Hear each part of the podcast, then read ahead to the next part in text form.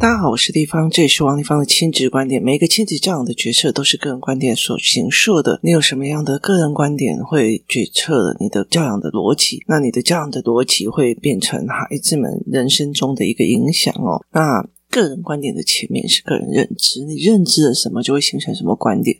个人认知的前面是你的讯息，所以常会有讯息差导致为认知差，认知差导致于观点差，观点差导致于行为差。差的是不是在讲呃不好，是在讲差别，你的讯息的差别。例如说，在台北市我们接触的讯息，跟在树屋所接触的讯息是完全不一样的。例如说，我在台北市我看到的教育的环境，或者是说跟我在花莲看到的教育环境。是不一样的。那跟我到呃菲律宾的学校里面，我在日本学校看到的讯息跟状况是不一样的。那我在呃那个韩国的团体里面，我看到的也是不一样。所以这会导致很多的资讯差，然后跟讯息差，然后一直慢慢的往下去延伸哦。那我的亲子观点是我在呃整理我自己陪孩子们，然后我自己成长生长的过程，包括我最近在陪孩子们里面的所有的思维跟所有的面临的问题哦。那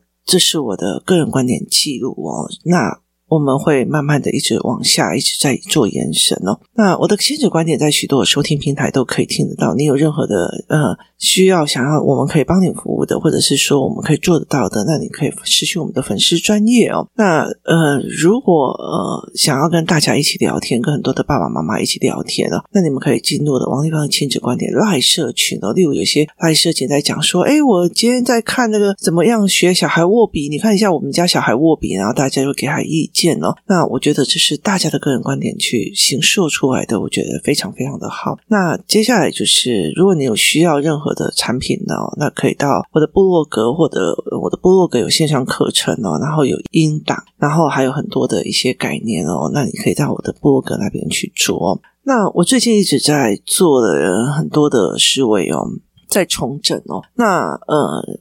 我要讲一件事情，是在于是，因为我一直在思考所谓的知行怎么合一哦，呃，我一直。其实我一直在讲，说我录那么多的 podcast 哦，很大的一个原因是我在思维整理，然后我想要让这群孩子们以后知道说，哎，丽芳你当初是怎么去陪伴我们长大的？那丽芳你在哪里做错了？以后要鞭尸也要把让丽芳有告诉你哦，就在第几集的第几的地方，你那时候跟我讲这个这个是错的啊，那我当然会觉得你跟告诉我不同的面向，搞不好我没有去中南美，所以我的论点是在台湾的角度的讯息。那你觉得中南美了以后告诉我，丽芳，我告诉你哦，你那时候跟我讲的东西，这个是错的。好，那我就会非常高兴的，你带我用你的眼睛开的另外一扇窗哦，所以我觉得会非常有趣哦。那呃，我常常在这样子在讲说，我非常非常相信所谓的同财关系哦，我非常非常相信的所谓的同财关系哦。呃，很大的一个部分的原因在于是什么？就是我很清楚的一件事情哦，我自己。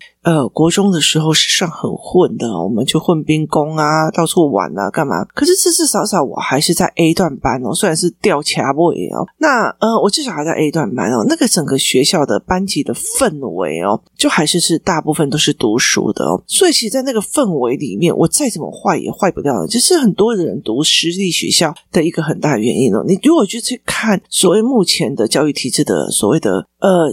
不公平的公平哦，象征性的假公平的公正那些东西所延伸出来的问题，那才会是很大的哦。那所以后来到最后，我就呃，我还是在所谓的 A 段班后面。那我还是会去呃混兵工啊，我们还是会去溜冰啊，我们还是干嘛哦？那呃，后来到了专科的时候，其实那时候怎么飙车啊，干嘛？就是你还是身边会有人去哦。那以我的个性，我我很清楚你在哪一个环境里就会变成那样的人哦。如果最近。觉得自己很 low，那你就自己想想看，是是自己没有长进，然后吸引到都是一些状况不好的哦。所以我有一段时间其实状况很差，为什么？因为你一直想要试图的跟所有人好，后来才会了解一件事情不对，就是当你可以看去认知的时候是不一样的哦。那呃，其实我。那时候带的非常多的游戏团体哦。我后来才慢慢的理解一件事情是，他们在脑海里面所实行的面向是跟我不一样。他们就是我只是小孩，没人陪他玩，我要找人来陪他玩而已哦。可是对我来讲，我的游戏团体并不是这样的思维的哦。我在游戏团体的认知并不是这样思维的。那我其实熬过了非常非常多很不舒服的时刻。例如说，其实因为我的认知跟别人不一样嘛哦。例如说，我一刚开始就是在带我女儿的时候，就游戏团的时候是。我一刚开始在游游戏团的时候呢，那我那个时候其实是非常清楚的知道的一件事情，就是呢，我那时候在做这件事情的时候，我清楚在我女儿需要呃人际关系，她需要一群人去形塑的一个环境给她，所以其实我并不是为了找人玩而去玩哦，就是帮孩子找玩伴这样子的逻辑哦。那去到那里的时候，因为他们就是一个号称就是非常有理念的那个什么体制外这样。那呃，所以我其实我就那时候，我从以前到现在，我都不觉得我的思维是。跟别人不一样，所以我就觉得他们的思维是跟我一样的。例如说，我今天遇到了排挤，那我就知道回去要怎么处理我女儿的卡点，那他们应该要怎么处理。所以后来有一段时间，我就觉得，为什么你不处理你的小孩打人？为什么你不处理你的小孩怎样？为什么你不处理你的小孩怎样？我觉得他们明知道而不做，明知道该怎么做而不做。而一直到了非常久以后，我才发现，真的哦，原来你们都不懂，就是原来你们的思维模式跟我不一样啊。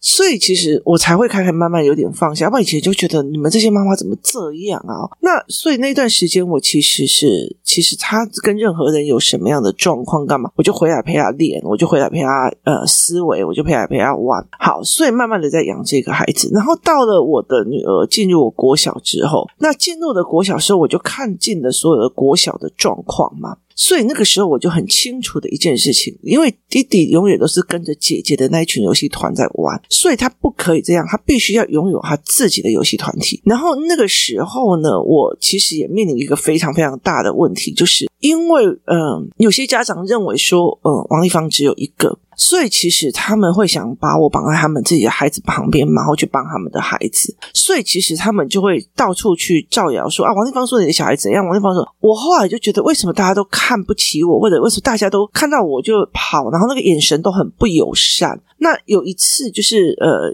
有一次就被我发现说，你是不是在讲我儿子？就是我觉得我蛮喜欢直来直往的人。有一个妈妈就说，你是不是说我儿子怎样怎样？我说对，没错，他但是他是学习障碍。我在想说他应该是学习障碍，所以怎样怎样怎样。他说说说你不在讲他坏话。我说不是，因为对我来讲这些事情是有解决的方法。所以我在讲这个孩子的状况，其实是他面临呃关卡，所以我还是知道我应该要怎么去协助他的。我并不是在讲坏话。对我来讲，人生有非常非常多的关卡，你现在有一个法律的关卡，你现在有什么关卡？你什么样的关卡？所以我就会协助这个孩子一直往前这样子哦。所以我就说，我在讲的是他目前的认知，例如说，他认为全世界都在对不起他，所以他才会打人。我不是在讲说激烈狼的去就在没让怕，他一定有后面的认知卡关。所以我说，他这个小孩有他的障碍在，所以我们应该怎么怎么做啊。后来那个妈妈才跟我讲说啊，你那个身边的那个朋友，他到处去讲你说的什么。那我后来才会理解，是所谓的。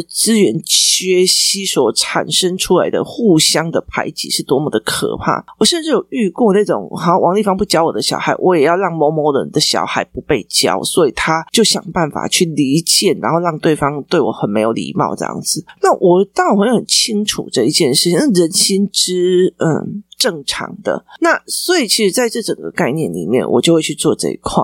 那可是那个时候我就。那时候我就很清楚的一件事情是，我的女儿不能再落入这样，所以后来就是那一段时间哦，那一段时间有很多人遇到问题，然后呃都会来找我，就是然后卡死在那里，然后我就觉得很可怜。后来我才会想说，好，那我开一个工作室让大家，因为有很多的卡点，例如说有一些数学啊干嘛的没有，其实需要一个空间放教案教具。这个工作室我花了非常非常多的钱，为什么？因为它里面所有的教案，一直到现在，我前几天才。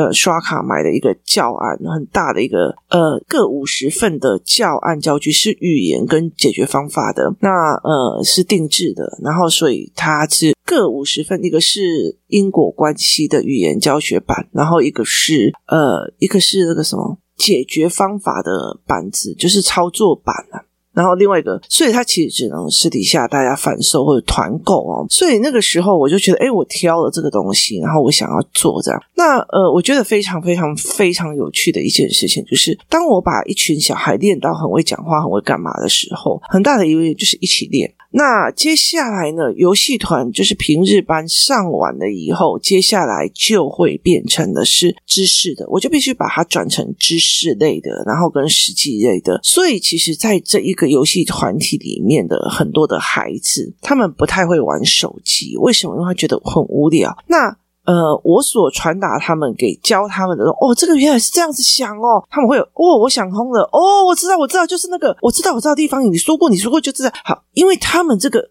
想通了的几率越来越多，所以他们曾会开始慢慢习惯这种逻辑跟思维，所以这一群后面的孩子前面。一前面就是一起玩，他们就认为说小孩就是一起玩，后来到最后变成呃阅读的，然后变变成思考的，他们就开始的说哦，原来是这样，原来这样。然后例如说我们在谈一件事情，我们在谈一个，那很无聊，我就这样一直打他打他打他，一点逻辑都没有，怎样有的没有。然后接下来他们就是一团了，像工作室的这一群小孩，目前为止。目前为止，五年级的、四年级的，他们其实没有沉迷手机，他们大部分就沉迷在电子阅读器哦。然后他们会互相讲这件事情。很大的一件事情是在于，是我们每次都跟得很，我们要出去哪里玩，我们跟得很紧；我们要去做什么，我们跟得很紧。因为什么？因为同侪教同侪很快，它的氛围是很快的哦。那接下来慢慢的，呃，妈妈们就开始，就是因为有一些妈妈就开始，我会赋予他们一些责任，例如说开课啊，然后例如说做网站啊，做什么？那我其实，在中间就可以看到他们的做人跟做事的方式。那有没有办法，就是就事论事谈事情哦？然后，所以这样子慢慢的往上上来的时候，为什么要这样子做的原因，是因为。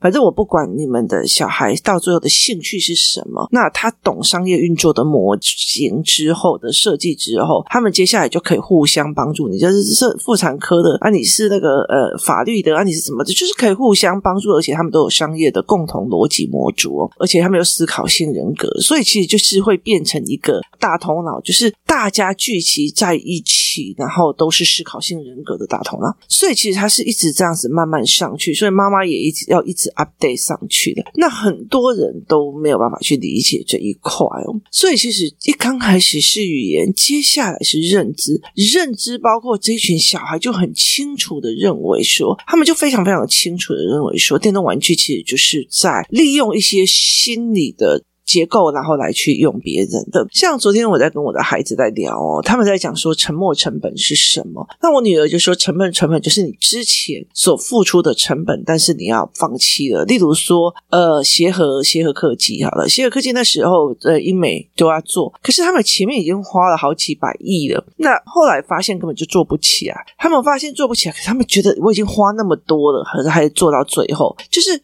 其实没有及时止损啊，你会为了那种沉没成本而一起压下去哦。例如说，我都已经跟这个男人五年了，就是我们已经交往四年了，我。真的很可惜耶，我已经我已经付出了四年，我为什么要跟他分手？那你就不会想说，算了，四年送给你沉没成本，老娘四年，也就是老娘四年也经历过所谓的背叛跟所谓的甜蜜哦，所以在那个概念里是你是把它认为就沉没成本吗？那他们就会觉得说，所以沉没成本是损失吗？我就说不是哦。例如说，我今天要去买一个东西，我已经冲动了，就是我去到那里，大家都一直劝我买，一直劝我买，然后我甚至付了五千。块押金，那那个东西是五万块。我回到家就觉得，可是我家没有地方放那个五万块的东西啊，所以你一直想要放掉。那你会不会觉得这就是沉没成本啊？五千块算得了上亿啊，跟五千块舍不得五千块，所以你还是买了五万块的东西回来。那我儿子就会讲说啊，算了啦，上亿啦。你那意思吗？就是不要了，沉没成本嘛。然后我就跟他讲说，对，那你是沉没成本。这时候姐姐就举了一个例子，让我觉得整个笑出来。为什么？她说，你付了三十块钱去夹娃娃，夹不到，又付了三十块钱去夹娃娃。我就跟你讲说，它里面中过手脚，它的那个。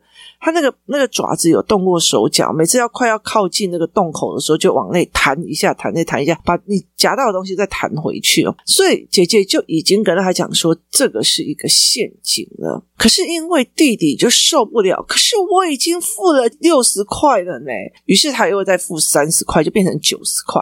当你成本一直往上累加的时候，你就越舍不得把它弄掉。所以姐姐就在讲这个例子的时候，那是时候你为什么不要说算了啊，桑伊啊，你就不要在后面继续哦 end 下去哦。那弟弟就笑笑说：“哎，因为我没有办法忍受沉没成本不见哦。”所以其实在这整个概念里面，他们有没有办法去集体去做这样子的思维？就是同样一件东西，他们有没有办法去做这一块的思维，是一件非常有趣的一件事情哦。那呃，其实在，呃，在整个工作室里面，其实呃，当然家长也有分好多种，因为每一个人的认知来的认知不一样。有些人说：“哦，王丽芳有名啊，我去。”哦，我的小孩很大的状况，我去。好，可是我的很大的状况，我的小孩有，我跟你讲，每一个小孩都有状况，我的小孩也有很大的状况。可是问题是，来的时候的状况是在于，哎，你帮我把他教好啊、那个，你帮我把他教好的意思是你叫他听我的，那、哦、这叫教好。好、哦，另外一个就是。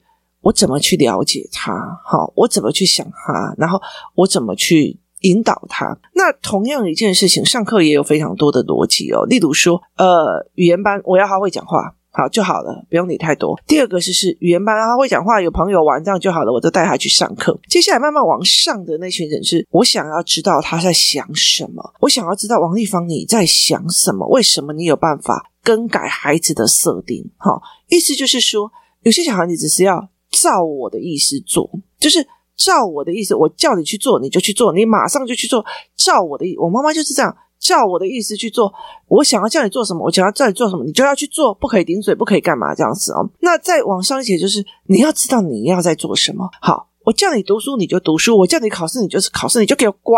好，跟。我知道为什么读书，我知道为什么考试，我知道为什么你对我做这个要求是往上的一阶，就是往另外一个逻辑，就是认知上去调整。当你都懂了，你就会自己去读书了哦，自己去做一些事情。好，这是两种不同的性格，就是一个是改变行为，就是。我要你就是现在不准给我抽烟，不准怎样，不准吸毒，不准什么什么。好，这是改变行为跟控制行为。另外一个是改变认知。我知道毒品有非常多种。然后他会用什么方式去渗透？然后他会导致，例如说，呃，都要包尿布啊，都要干什么？为什么？因为我有大量的文本去教这一群孩子，去让他们看，然后甚至有荧幕，有两个头脑在想，所以这个东西叫做改变认知。当改变完认知之后，他就改变了行为，就是他改变了认知，他就改变了他行为。哦，那不要，我没有没有没有，我不要做这个件事情，他就改变了行为。例如说，我知道读书这件事情对我有多重要，好，他不一定可以改变你的命运哦，可是他却可以改变你人生中选择的机会的多寡。好，所以当你了解了以后，你就会想要去做，那这个叫做改变认知，然后。这个东西，我就在这个游戏团体之后开始。前面游戏团体他们，他们游戏一定会有互动，会吵架，会干嘛？那个时候改变的是他们人际关系的认知，还是难免的。这个会撞到，难免的。大家足球好，这个叫做改变他的认知。可是阅读理解是在改变他们的思维模式。然后最近我常常让我的儿子跟女儿开始建模的时候，是在讲建立他呃脑袋里面的模型。好。所以呢，基本上呢。我在家里面，我现在也是在家里面，就是说我改变我家里面的运作模型。回到家，因为我都在上课，就是我都会想要去进修读书，所以我就会赶快一直很拼命。我最近很很担心，就是中国的状况不好的话，我所有买的线上课程或那美国的线上课程也都会呃要急着把它上完哦。所以其实我就会一直一直一直想尽办法在做这一块。然后呢，所以我就会很认真的在那边一边听一边做笔记，一边听一。边做笔记，然后我女儿也会一边听她的音乐，一边做笔记，一边听一边做。那这已经形成了我们家的模式。然后我们在谈事情的时候，我们会谈成哦，那可是，在沉没成本的观念是怎样？这已经变成我家的模式。哈，所以呢，如果你告诉我，我的小孩，我叫他去做什么，他都不愿意。第一件事情是，你要的是我说了，你要听，你就要去做，这个是第一个。第二个，我不用说，你都认为这件事情该做，你就去做。好，这是第二个。第三个是回到这个家。大家都很自动的像模式一样的去做好，这是第三个阶段哦。所以其实后来我才会理解一件事情，我的 focus 在第三个，前面那个都是过渡期。可是有些人他其实只是要小孩子来玩一玩而已，你不要让我太累了，神经病哦！小孩子为什么要玩那么晚？好，所以其实你没有熬到最上面那一块。所以后来我就觉得我的认知跟你的认知是差很多的。那。其实我也觉得很感谢，就是有相遇的机会，但是我也很感谢哦，那就不合不合，离开就很理所当然的尝试哦，所以这是另外一个点哦。那所以在这整个概念里面哦，我就必须要去变成模组。模组的意思就是说。哦，没有，我们工作室大部分的人都在看电子阅读器，没有人在玩手游的哦，没有人在玩连线游戏。好，就是我与其叫他不要去碰手机，我还第二个阶段告诉他们手机的危害怎么有的没有，然后我甚至在所有的阅读理解里面去让他们引导他们思维的愉悦，所以我不觉得玩手机空空的那个东西会让我开心。那接下来就是模组，我模组就是在这个环境里面，每一个人都这样思考跟这。讲哦，你这样子，你你这样子做，那是你的个人观点。就是在这个模组、这工作室跟游这工作室的这个游戏团跟思维，就是语言团。所以为什么语言课美玲老师的语言课会用一个语言课的群组？大家以后都可以在里面揪或干嘛？我们接下来的游戏团就会从呃所谓的美玲老师的语言课开始，然后一起揪出去玩。为什么？因为语言会了以后，你如果越参加团体活动，他就会越有多的练习机会。你越多的练习机会，接下来你就会在累积小孩的阅读跟语言与东西的状况。那因为他们有冲突，所以你就会看到小孩子的困难点，然后你就会有新的教案。接下来，当他到这个团体里面进入了一个模式了，大家都在聊这个商业逻辑，大家都在聊所谓的沉没成本，大家都在聊说，呃，哦，我不想做啊，好累哦，你在逼我，然后我们就会说，哦，好吧，那你就不要好了。然后我们就讲说，其实，在外面做别人不愿意做的，动别人不想动的脑的，通常都是赚钱的，或者是做是有有利润所在的哦。所以，其实他们就会开始互相告诉自己说，你不要做那。那样子，我跟你讲，你这个东西，如果别人都不愿意做，你愿意做，你就就会了不起了。你吃别人不愿意吃的苦哦，或者是那你就你在篮球上，你愿意吃别人不愿意吃的苦，那你一直练，一直练自己，那你搞不好至少。怎么不是 top one 的 top two 了，所以其实，在很多的概念里面，你必须建立一个模组。这个模组如果全部的人，我今天没有说我自己王立芳把小孩教得多好。如果我今天我的小孩全部全部都在一个呃觉得玩手机很棒棒的一个团体里面，然后甚至教父母说，你只要开放性的给所有小孩手机，你就是一个开放不限制孩子的父母的时候，那你的孩子势必在那个模组里面。定型哦，所以其实呃，中国有常在讲一句话啊，就是一般的人改变行为哦，然后能力好的人改变思考哦，然后最好的那一块人就是改变模型哦，改变模型就是呢，例如说呃，我今天一般人改变行为，我撸走，我要越做，我做的那种工作，我要做的很辛苦，我才会赚钱。然后第二个就是哦，我跟你讲。我知道这个商业模组、商业的思维，所以这个时候投资这个是不明智，那个东西不明智，所以我们现在应该投资什么才可以赚到钱？第一个模组改变行为，第二个模组它改变思维，赚钱的思维，所以我们会有穷爸爸、富爸爸这个概念。然后第三个改变模组，模组就是当这一群人在讨论事情的时候，都是。我觉得那个不合理，它的原因是什么？我觉得这个东西是诈骗，它的原则原理是什么？我觉得这个东西可以投资，原则原理是什么？然后这一群模组所运作出来的大头脑，它可以让他们共同向上。所以我那个时候一刚开始，所以我后来才会理解是，有些人都是我只是找小朋友来一起来玩玩，可是对我来讲，我从头到尾，我那个时候我就已经跟所有的人在讲了，我在。培养一群人一起往上，这一群往上的人，现在就是很清楚的去看出来了，就是一刚开始，你以为只是游戏团，后来到做的是阅读理解跟阅读思辨，后来开始在做做认知啊，黑亮的这些性给他为什么要做这个选择，这样子的练习之后，他是思维模组，思维之后，接下来就模组了。当你的朋友就在讲说，哎，你不要这样被骗了，他是用沉没成本的概念去向你下定金，你到最后你就要思考，这个是沉没成本。还是算了，这个东西对你来讲是不是有利的，还是有害的？或者是你是不是落入了他的思维圈套里面？当这一群孩子用的角度是在这里的时候，他们就变成一种集体的所谓的智囊团哦。这就是我们其实以前在做所谓的政府政治，在做那个商业的最大的结构，就是策略组跟呃。文案组，然后呢，例如说那时候政治界里面有所谓的国策组，就是国策主或者是政治铺盘主，然后大家就是各自做经济什么有的没有，然后出，然后忽然到，然后忽然聊，在做于个人增长，等于是你是经济的看经济，你是看教育的，你是看什么？然后他们共同，例如说。经济跟教育怎么去？你教育出来的人怎么去分布在各个经济领域里面跟层次里面？然后这是一个思维哦。所以其实在这整个很大的一个概念里面哦，其实我真的真的相信同侪团体非常非常的重要。只是很多人都把它界定于只有在游戏团体。那游戏是生胜利的货，可是事实上，我从以前到现在，同样是先练语言，语言以后就去游戏团体，游戏。团体跟人际相关的时候，你就会开始知道人看人性、看人的抉择、看人的选择。接下来会形成你的认知，认知以后，当你会试文字的时候，就是语